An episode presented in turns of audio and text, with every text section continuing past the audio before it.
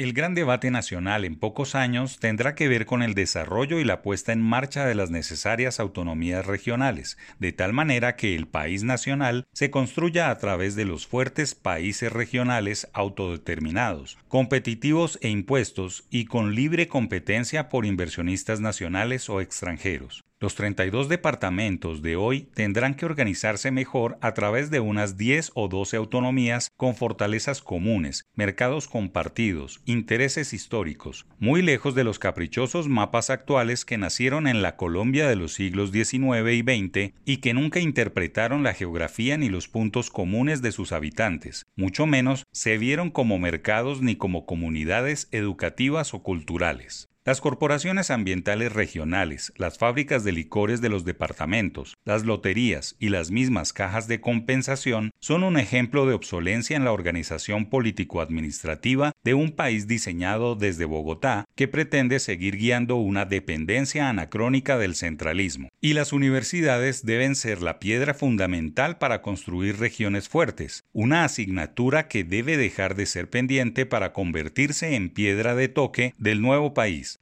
Bogotá y sus alrededores solo son una tercera parte del PIB colombiano, pero es donde se marca el destino del resto, muchas veces sin interpretar sus realidades. El grueso de las mejores universidades está en la capital de la República, pero cada vez hay más en las regiones que sacan la cabeza para competir desde las ciudades secundarias o los territorios, como les denominan los funcionarios públicos a otras capitales y municipios. Esta semana se conoció la última versión del ranking QS World University, elaborado por la firma británica Quacquarelli Simons en el que se identifica a las mejores instituciones de educación superior del mundo. Mide la producción científica, sostenibilidad, empleabilidad de sus egresados, entre otros aspectos no menos importantes. Lo importante en este momento es que Colombia ha progresado en estos listados en las dos últimas décadas y hay 25 universidades, entre públicas y privadas, destacadas en las mejores instituciones de educación superior del globo.